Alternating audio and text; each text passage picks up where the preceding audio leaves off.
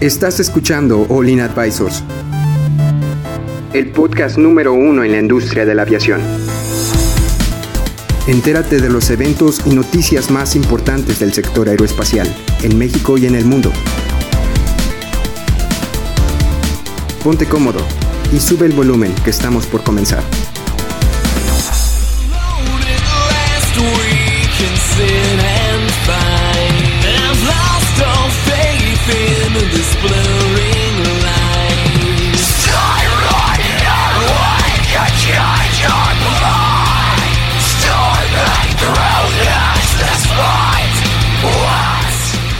Bienvenidos a su podcast de aviación favorita.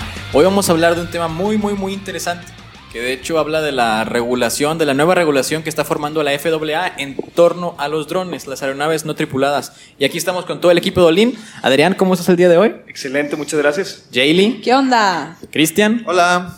Y Héctor. ¿Qué tal?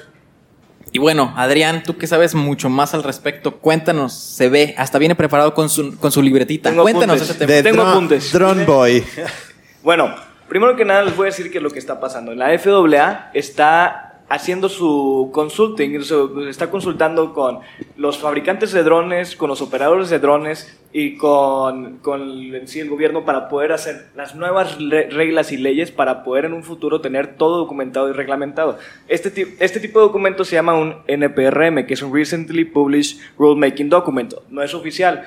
¿Qué es este documento? Este documento la FAA le, le puso a un grupo de personas una, una fecha límite de 90 días y les dijo, dame eh, eh, estos, de estos enfoques, de estos cinco puntos que ahorita les voy a decir, dame una solución y en 90 días dame tu reporte y lo vamos a discutir con los, con los que fabrican drones, con los que los operan y con, con, pues, con la FAA, ¿verdad? Entonces, este, este, este, este, pues, ¿cómo, cómo lo puedo decir? Eh, Este, esta consulta fue en vivo y pues claramente la vi, estuvo muy interesante, este, A pero... ver, entonces fue una junta que se da a raíz de una recomendación de la FAA para establecer ahora sí una regulación y se vieron los cinco puntos que vas a mencionar. Exacto, ¿cuáles son los cinco puntos? Pues primero, el primer punto principal es el- la identificación remota, que puede identificar un dron este, por medio de internet, Bluetooth o un tipo de network para que se tenga que identificar. También está el, pun- el punto número dos, que es, trata de,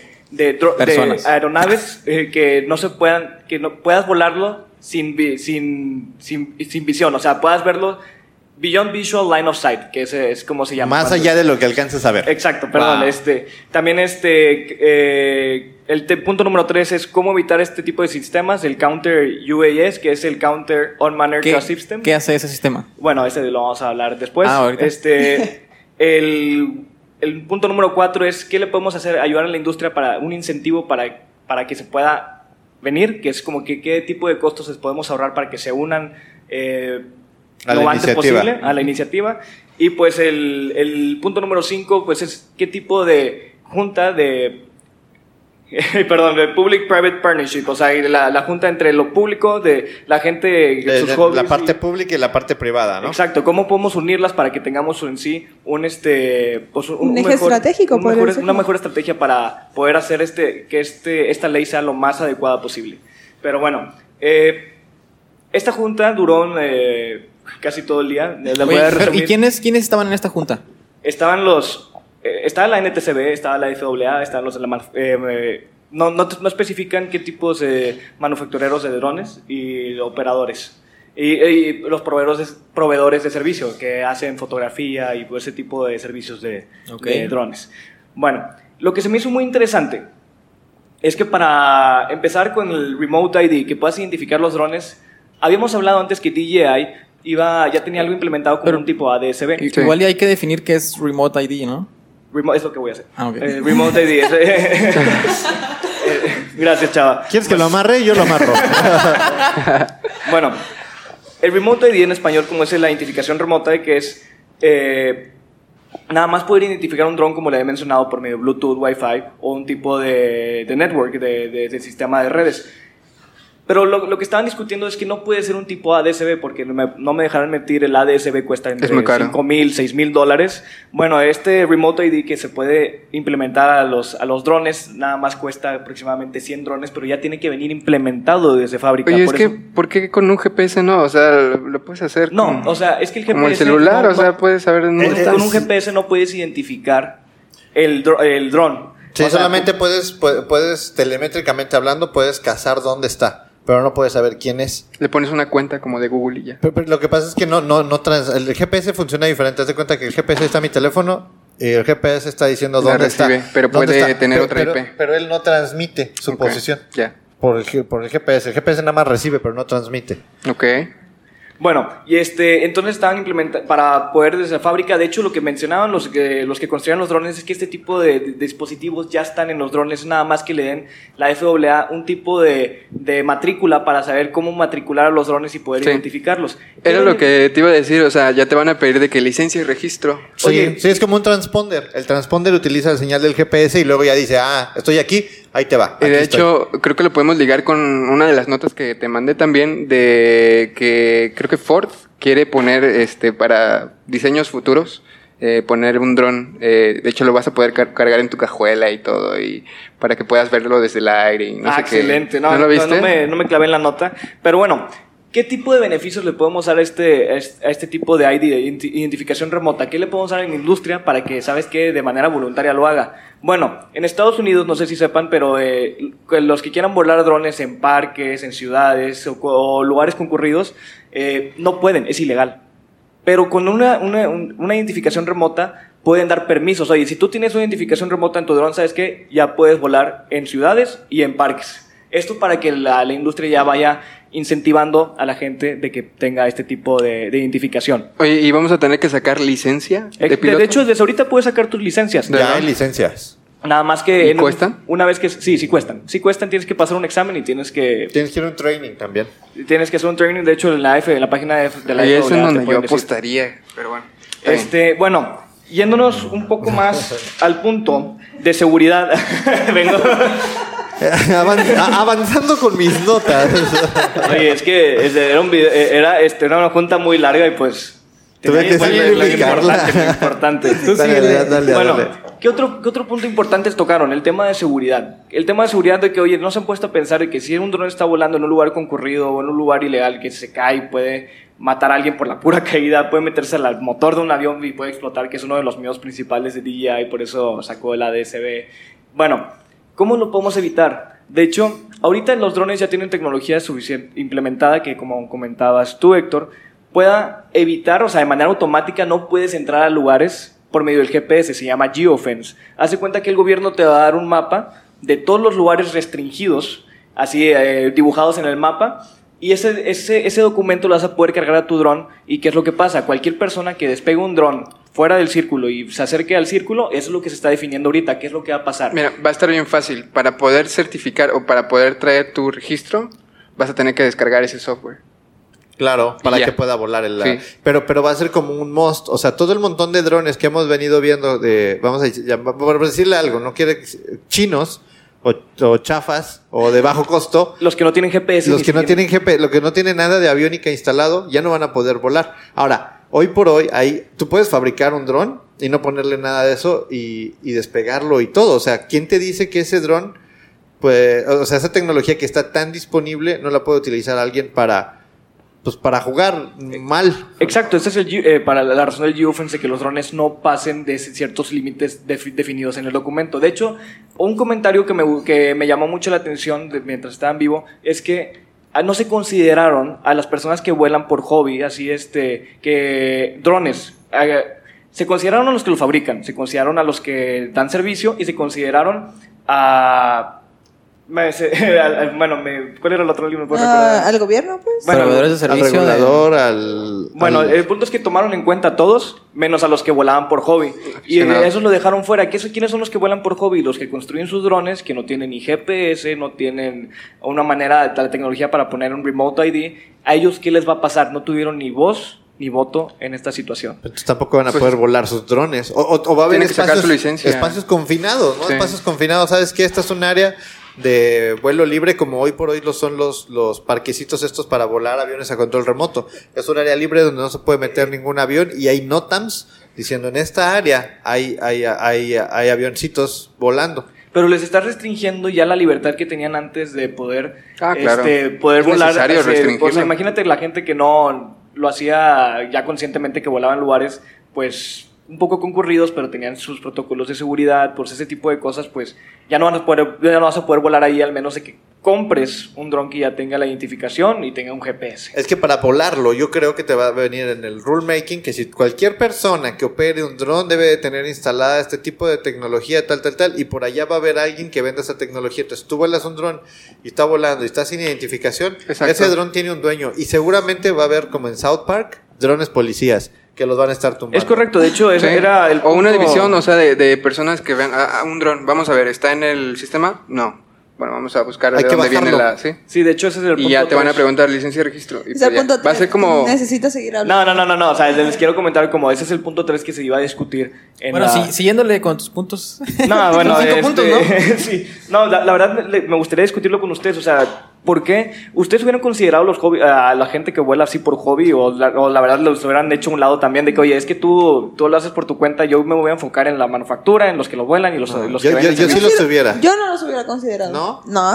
no, Yo no, sí, no. porque- Estás tratando de implementar y gestionar un sistema. O sea, estás tratando de implementar algo. Muy probablemente la gente que lo haga por hobby va a estar en desacuerdo. Completo desacuerdo Oh. porque no va a invertir en esa tecnología. Ojo, ¿quién vuela más? ¿Alguien que vuela por hobby o alguien que vuela regular? Hoy, hoy, por hoy, hoy, por hoy los, los de hobby. Los de Pero hobby. no es tan caro, o sea, yo Bueno. siento que DJI lo va, lo va, lo va a lanzar No, así pero, al pero mercado. no creo que sea un tema de costo, sería un tema de, de buscarle, darle el beneficio al, al ¿cómo le llamas? Al, Vos y voto a, a los que vuelan así al, por al de gusto. hobby, ajá, al de hobby. Es que está bien, o sea, ¿Al si- casual? si es ¿Al un casual? hobby, pues le vas a invertir dos mil, tres mil pesos para sacar tu licencia y lo que se necesita. Por eso, pero ¿por acabó. qué le deberías de invertir esa cantidad de dinero? Pues porque es tu hobby. Pero si lo puedes volar en tu casa, si lo vuelas nada más en tu casa, Ah, está bien. De hecho, ¿Por qué aquí en México dice que si, lo haces en un lugar cerrado, no importa qué tan alto sea, este, no hay ningún problema bajo tu responsabilidad. Bueno, dato curioso, aquí en México nada más hay una circular de, de drones, no tenemos una ley todavía. Lo que quiero... Vamos para allá, vamos eh, para vamos allá. para allá. De hecho, lo que espero llegar con este tipo de juntas, que todavía le van a dar otros 90 días para sacar otro tipo de preguntas y respuestas a este tipo de, de- de equipos que están haciendo la ley, es que la UASI, yo creo, ¿ustedes creen que la UASI se base de la FAA o la FAA se base de, de la No, UASI? la- mira, hay, hay como una parte de, de mejores prácticas. La OASI se basa en las mejores prácticas internacionales. Y como un estado contratante, tú llevas tus eh, mejores prácticas y sabes que esto me ha funcionado muy bien a mí. La OASI lo mete a un proceso, a un proceso dentro del, del secretariado de la OASI y sabes que esta mejor práctica la podemos adoptar y la metemos a un anexo. Y ese anexo, como anexo de OASI, sigue siendo mejor práctica. Nadie está obligado a implementar los anexos de la OASI. O sea, son mejores prácticas, pero tú como país contratante asumes el compromiso de implementarlo dentro de tu, de- dentro de tu sistema de vigilancia o de regulación. Pero, pero así como obligación, obligación no hay porque cada país puede decir, este lo adopto, este no lo adopto. Y este que no estoy adoptando, adoptando, perdón, tengo que decir, ¿por qué? ¿Y qué voy a hacer al respecto? Como no, lo- porque no lo estoy adoptando para poder seguir siendo parte de la OASI. Exacto. Pero bueno, Re- es- regresando al punto de discusión, realmente yo creo que fue el- una buena decisión no tomar a la gente que se dedica a hobbies en, en esta parte. O sea, ¿por qué, ¿por qué crees, Gilio? O sea, que dámonos tu punto. O sea, por, lo que ya comenté, o sea, estamos hablando de efi- eficientizar procesos, de establecer eh, Pues el- el- una que- reglamentación completa. Yo creo que para, Claro. para ese tipo de personas debería de entrar, no sé, otro tipo de, de y aparte, de son los que más... Yo creo que, de- que sí deberían de estarse tomando en cuenta y vamos a poner un ejemplo, igual es muy controversial, pero es como si no estuvieran tomando en cuenta a las mujeres para hacer una ley del aborto, por ejemplo. Uh, ya, ya. Sería es lo mismo. Exacto, porque es, es- o sea, el- Es lo los mismo. hobbies es el, es el principal cliente ahorita de los drones. O sea, la- de aquí en Sí, cinco las, años mujeres, van a ser y las un boom. son el principal Ahorita, cliente. pero como ya hemos visto... Exacto, o sea, es lo que iba a decir. O sea, las mujeres son principales en ese tipo de decisiones. Bueno, realmente no es que sean principales, o sea, eh, Es- la es referencia broma, que es das broma, es broma. un completo, o sea, es completamente dirigido. Es que va a tener que dejar de ser un hobby, o sea, con algo nuevo, obviamente, pues van a, van a surgir este personas como nosotros, ingenieros, que les gusta la tecnología y pues fácil, hacemos un dron, lo que sea, pero se tiene que regular. E incluso creo que los aficionados son los que representan más como Más un peligro, yo- peligro. yo lo veo como Entonces está bien porque se está atacando directamente. Ahora, ¿va a haber requisitos? Sí, y ni modo. O sea, si te gusta ese hobby, pues no sé cuánto hacer- va a ser el costo, pero vas a tener que hacer, este, pues como cualquier cosa, ¿no? Si te compras un coche, pues tienes que sacar tu licencia. Pero no lo puedes usar. Pero en ese caso Tienes sí que pagar tu seguro. Sí estoy de Exacto. acuerdo Pero es con que Yaeli. es como si estuvieras en una bicicleta. Tienes una licencia para utilizar bicicleta, la usas en la calle, puedes chocarle a carros, puedes morir si estás en tu bicicleta. Ojo, en Una Estados Unidos tú no puedes bicicleta. andar Pero de moto, bicicleta sin casco. O sea, si tú andas en bicicleta en la calle en Estados Unidos sin casco, es una multa. Uy, aquí en México, chava, yo creo que no le, no le importa. ¿O sí, chava? No, Mi bicicleta casco. no, pero moto sí. Pero nos estamos metiendo en un tema cultural. Ahora, regresando a la pregunta. ¿Habría que incluir a los de hobby? A lo mejor no, porque esa gente va a querer operar de una manera, vamos a llamarle Claro. salvaje, llanera. Sí. Entonces hay que meter a los que están regulando y, y me contradigo. Pero, o sea, o sea, le tienes que dar voz y voto. O sea, imagínate que que tengan dar- un punto de vista. pero a una asociación organizada de, de hobbies. O sea, ¿sabes qué? ¿Cuál es la sesión más grande de voladores de drones? No, pues la, Ah, la. Drone American Institute. Vamos a hacer háblale a ellos, háblale al presidente de ellos y a ver qué opina y que traiga lo- la, la voz de todo, que ella trae como ya el, el- el- el- la, la voz de la industria. Yo ¿no? creo que sí, porque, o sea, los aficionados, hobbies, van a apelar completamente a este tipo de innovación, de, de, de, de reglas, de reglamentación, pues. Ellos es lo van a estar en contra de Ah, eso. así Es mi que, punto de vista. pues si eres de Monterrey y vuelas drones, creo que estaría bien que nos reuniéramos el mes No, que viene. Este, este tema Bueno, me- vamos a, a ya finalizar con esto. Igual y te doy la palabra, Adrián, para que te des ver, tus, tus- tus tus dos conclusiones. pesos. Ah, Esto- e- este es muy poco tiempo, pero está bien. Nada más les quiero decir que es un tema larguísimo, es un, son un chorro de cosas a discutir, que me hubiera gustado discutirlo, pero en 15 minutos es muy difícil.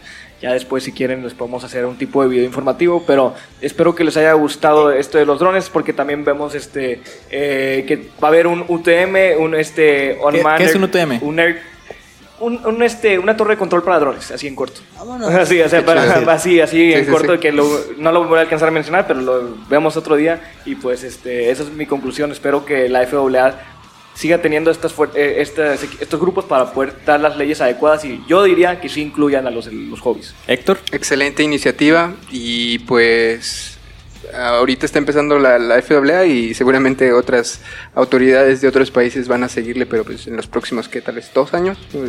Yo estaba pensando dos, tres años. En mi opinión, debe de ser, sí se deben de tener reglas, pero deben de ser fáciles de cumplir, para que cualquier persona pueda cumplirlas. Ah, bueno, un sí. dato curioso, antes de cerrar, de- decían, decían los de la FAA, estas leyes las vamos a implementar y sabemos que van a, la, la gente va a encontrar manera de rodearlas, pero eso ya va a ser mitigación de los problemas, entonces lo van a tratar de hacer lo más simple posible y ya después los problemas que se vengan ya va a ser mitigación.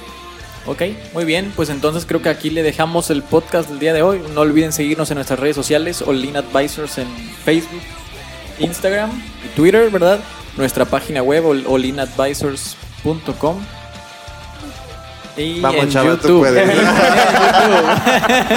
Descargue También nuestra en revista. Bien, chaval, lo hiciste bien. Hola, Am- am- Advisors. amigos, viene nuestra revista y acuérdate que si te quieres anunciar en la revista, puedes mandarle un correíto ahí a- en la página o eh, Mándalo a olinadvisors.gmail.com. Ah, mándalo, Héctor te va a contestar y cuando Héctor te conteste, te puedes anunciar, es completamente gratis. Sí. Nos Sí. vemos. Bye. Ay. Bye.